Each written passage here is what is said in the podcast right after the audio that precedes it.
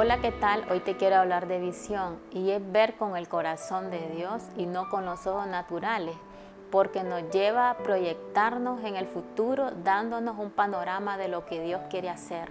La visión es el motor de nuestra fe porque me hace creer y accionar sobre todo aquello que yo todavía no he visto. Y te quiero leer en Habacuc 2, el 2 y el 3.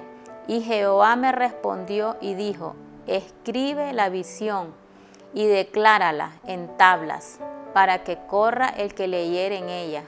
Aunque la visión tardara aún por un tiempo, más se apresura hacia el fin y no mentirá. Aunque tardare, espéralo, porque sin duda vendrá, no tardará. Cuando Dios nos da una visión, es importante que nosotros la escribamos porque nos da dirección, nos da enfoque y nos da propósito, porque en algún momento todo tiende a olvidarse. Y cuando nosotros no escribimos, tendemos a desviarnos y a distraernos de aquella visión que Dios nos ha entregado. También debemos de declarar la visión con nuestra boca, profetizarla con perseverancia, con constancia, con fe y que en algún momento se va a manifestar en nuestras vidas.